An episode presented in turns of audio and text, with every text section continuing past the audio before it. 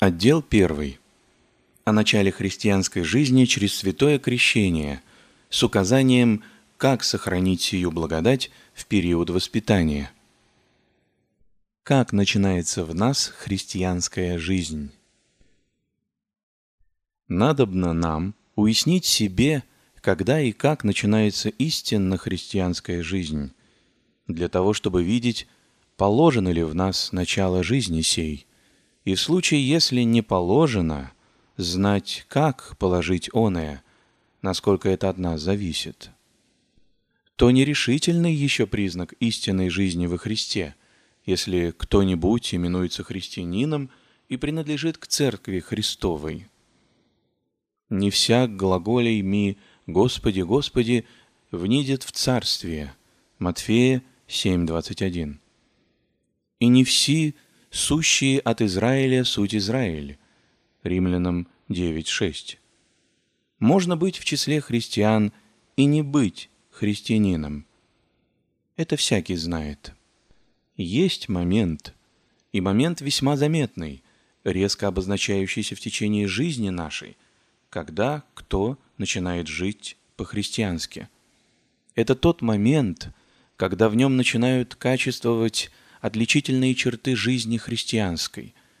Христианская жизнь есть ревность и сила пребывать в общении с Богом деятельным, поверив Господа нашего Иисуса Христа, при помощи благодати Божией, исполнением святой воли Его, во славу Пресвятого имени Его. Существо жизни христианской состоит в богообщении о Христе Иисусе Господе нашем – в богообщении, вначале обычно сокровенном не только от других, но и от себя. Видимое же или ощущаемое внутрь нас свидетельство о ней есть жар деятельной ревности, исключительно о христианском богоугождении, с полным самоотвержением и ненавидением всего тому противного. Так, когда начинается сей жар ревности, тогда полагается начало христианской жизни, и в ком он постоянно действует, тот живет по-христиански. На этой отличительной черте надобно остановить немного подолее наше внимание. «Огня приидох, воврещи на землю», — говорит Спаситель, «и как желал бы я, чтобы он возгорелся». Луки 12, 49. Это говорит он о христианской жизни и говорит потому, что видимое ее свидетельство составляет возжигаемая в сердце Духом Божиим ревность о Богоугождении, похожая на огонь, ибо как огонь снедает то вещество, в котором внедряется, так и ревность о жизни по Христе снедает душу, которая восприяла ее. И как во время пожара пламя охватывает все здание, так и воспринятый огонь ревности объемлет и наполняет все существо человека. В другом месте Господь говорит «всяк огнем осолится». Марка 9, 49. И это есть указание на огонь Духа, ревностью проникающего все существо наше, как соль проникая удоборазлагаемое вещество, предохраняет его от гниения, так и дух ревности, проникая все наше существо, изгоняет грех, растлевающий нашу природу и по душе, и по телу, и из всех даже малейших его вместилищ и хранилищ, и тем спасает нас от нравственной порчи и растления. Апостол Павел заповедует – духа не угашать. Первое послание фессалоникийцам 5.19. Быть тщанием неленивым, духом гореть. Послание римлянам 12.11. Заповедует сие всем христианам, чтобы помнили, что горение духа или неленностное тщание есть неотъемлемое свойство христианской жизни – в другом месте о себе говорит он «Заднее забывая, в преднее же простираяся, соусердием гоню к почести Вышнего звания о Христе Иисусе. Послание к Филиппу, 3 глава, 13-14 стихи. И другим внушает, «Так отеците, да постигнете». Первое послание Коринфянам, 9, 24. Значит, в жизни христианской – Вследствие жара ревности есть некоторая быстрота и живость духовная, с которой берутся за дела богоугодные, попирая себя и охотно принося в жертву Богу всякого рода труды, без жаления себя. Утверждаясь на таком понятии, легко можно заключить, что холодное исполнение устава в церкви, равно как регулярность в делах, устанавливаемая расчетливым рассудком – исправность, степенность и честность в поведении еще не суть решительные указатели, что качествует в нас истинная христианская жизнь. Все это хорошо, но коль скоро не носит в себе духа жизни о Христе Иисусе, не имеет никакой пред Богом цены. Такого рода дела будут тогда как бы бездушные истуканы – и часы хорошие идут исправно. Но кто скажет, что в них есть жизнь? Так и тут. Часто имя только имеют, что живы, будучи на деле мертвы. Эта добропорядочность поведения больше всего может вводить в обольщение. Истинное его значение зависит от внутренних расположений, в которых возможны значительные уклонения от существенной правды при делах правых.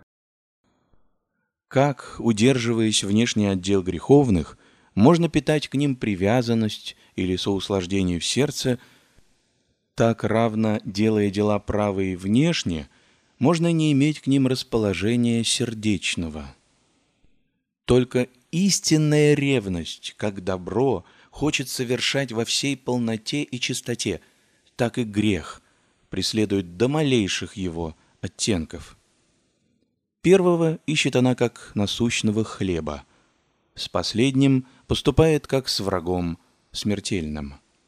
Враг врага ненавидит не только в лице его собственном, но ненавидит родных его и знаемых, даже вещи его, цвет ему любимый, вообще все, что сколько-нибудь напоминает о нем – тоже и ревность о богоугождении истинная. Преследует грех в малейших об нем напоминаниях или намеках, ибо ревнует о решительной чистоте. Не будь этого, сколько нечистоты может залечь в сердце. И какого успеха можно ожидать, когда нет стремительной ревности о христианском богоугождении? В чем нет труда, то будет еще исполняться – но коль скоро потребуется в чем-либо усиленный труд или какое-либо самопожертвование, тотчас последует отказ по невозможности совладеть с собою. Ибо тогда не на что будет опереться, чтобы подвигнуть себя на доброе дело. Саможаление подорвет все опоры. Если же примешается другое какое побуждение, кроме указанного, то оно – и доброе дело сделает недобрым. Соглядатые при Моисее убоялись от того, что себя жалели. Мученики охотно шли на смерть от того, что их сожигал внутренний огонь. Истинный ревнитель незаконное только делает, но и совет, и всякое благое внушение, тайна, впечатлеемое в душе. Делает не представляющееся только – но бывает изобретателен на добро, весь в заботах об одном добре прочном, истинном, вечном. Везде потребно нам, говорит святитель Иоанн Златоуст, усердие и многое разжение души, готовое ополчиться против самой смерти, ибо иначе невозможно царствие получить. Беседа 31 на деяние. Дело благочестия и богообщения есть дело многотрудное и многоболезненное, особенно на первых порах. Где взять сил, чтобы подъять все эти труды. При помощи благодати Божией и одушевленной ревности купец, воин, судья, ученый проходят службу многозаботливую, многотрудную. Чем поддерживают они себя в трудах своих? Воодушевлением и любовью к своему делу. Не иным, чем можно поддерживать себя и на пути благочестия. А без всего мы будем находить в служении Богу томность, тяготу, скуку, вялость. И тихоход идет, но с болезнью, тогда как для быстрой серны или проворной белки движение и переход составляют удовольствие. Богоугождение ревностное есть отрадное, окрыляющее дух шествие к Богу. Без него можно испортить все дело. Надо все делать во славу Божию, наперекор живущему в нас греху. А без всего мы будем все исполнять только по привычке, по требованию приличия, потому что так издавна делалось и так делают другие. Надо делать все, а в противном случае мы иное сделаем, а иное нет, и притом без всякого сокрушения, и даже памяти о пропусках. Надо все делать со вниманием и осмотрительностью, как главное дело, а иначе мы будем делать, как пришлось.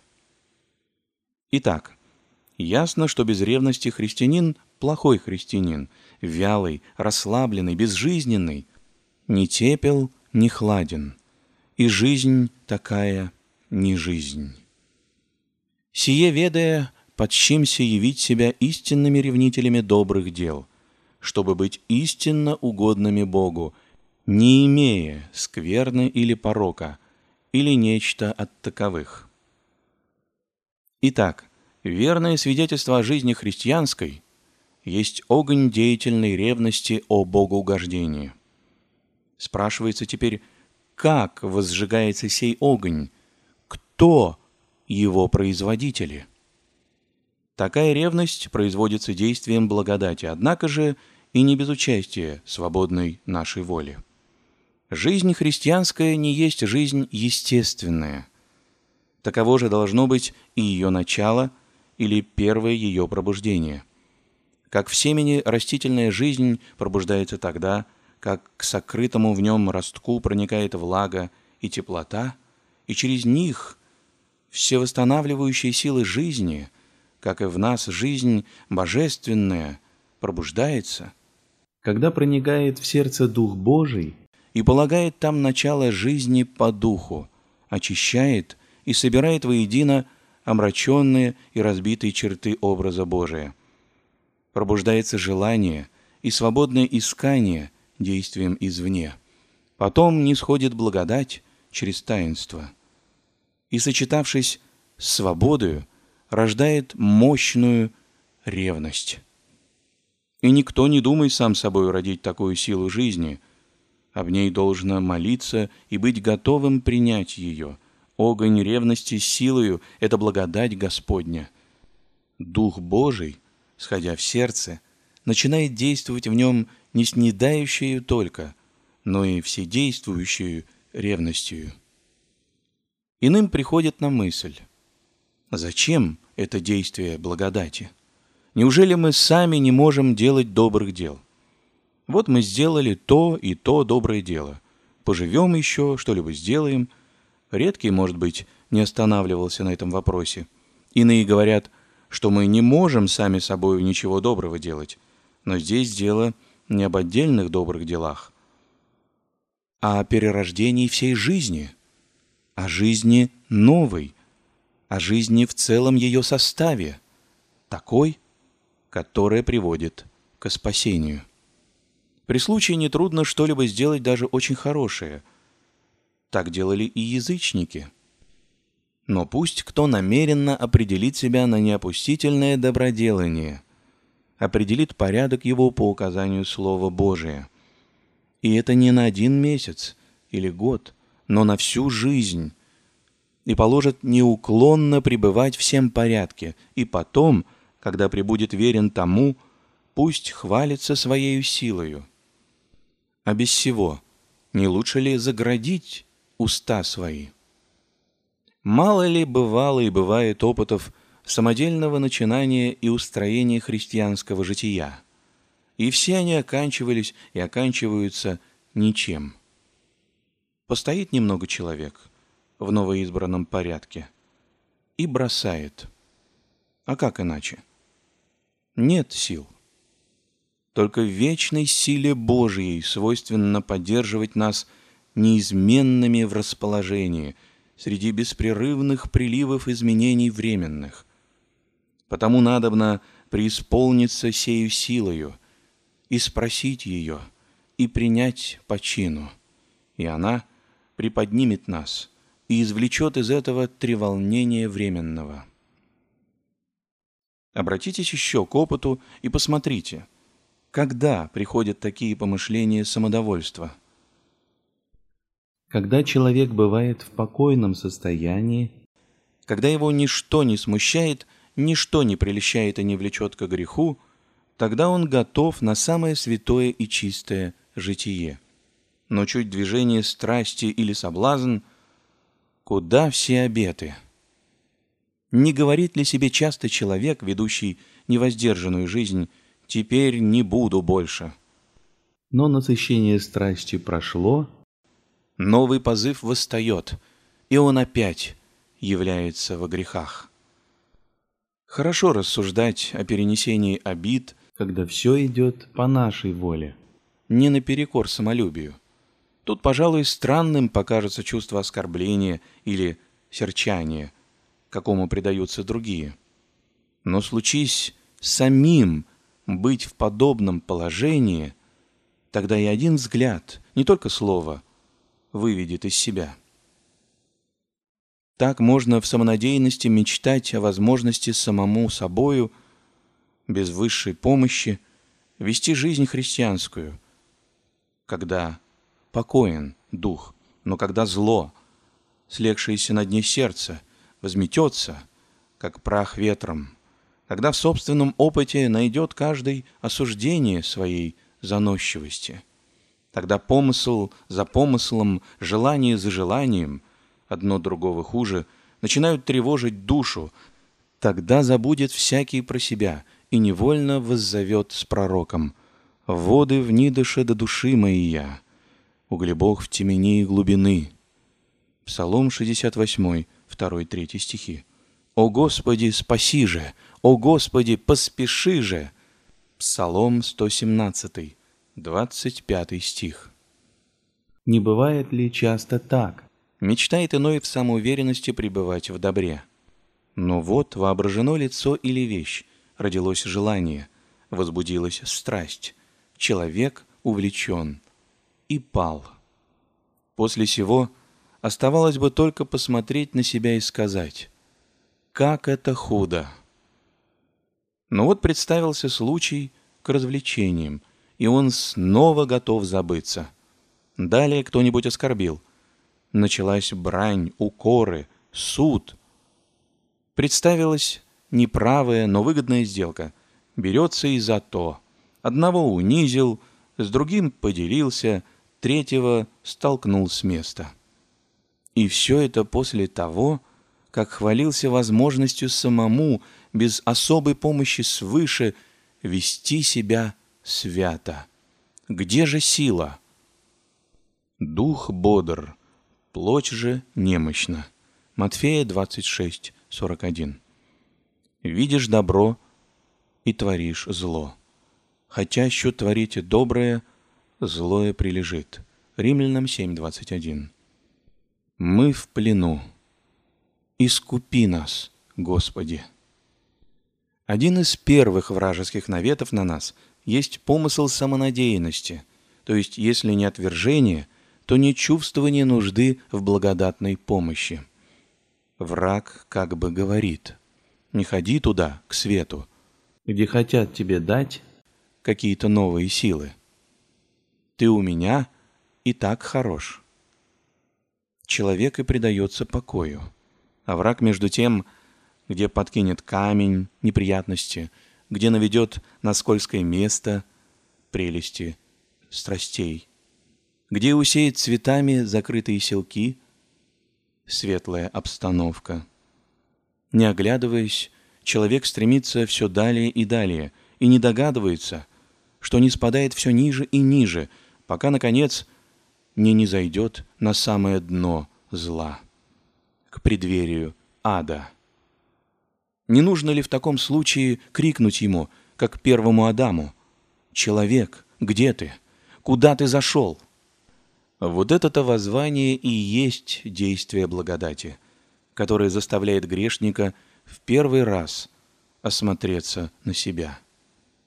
Итак, желаешь начать жить по-христиански, взыщи благодати. Минута, когда не дойдет благодать и сочетается с твоей волею, будет минутой рождения жизни христианской, сильной, твердой, многоплодной где обрести и как принять благодать, начинающую жизнь. Стяжание благодати и освящение ею нашего естества совершается в таинствах. Здесь мы предлагаем действию Божию или предносим Богу свою непотребную природу, и Он действием своим притворяет ее. Богу угодно было – для поражения гордого ума нашего в самом начале истинной жизни сокрыть силу свою под сенью вещества простого. Как это бывает, не постигаем, но опыт всего христианства свидетельствует, что иначе не бывает. Таинств, преимущественно относящихся к началу жизни христианской, два. Крещение и покаяние. Потому и правила касательно начала жизни истинно христианской собираются одни вокруг крещения, а другие – вокруг покаяния.